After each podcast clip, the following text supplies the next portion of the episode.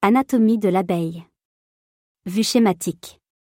La tête est formée par une langue, des yeux disproportionnés et des antennes. Le thorax possède trois paires de pattes et deux paires d'ailes. L'abdomen a sept segments, dont six sont visibles. L'abdomen est composé de sept segments dont six visibles. L'abeille a le corps recouvert de poils, utile lors de la pollinisation. Exosquelette, l'abeille est un insecte ayant une carapace extérieure, composée de chitine. Par opposition aux humains qui ont un squelette interne.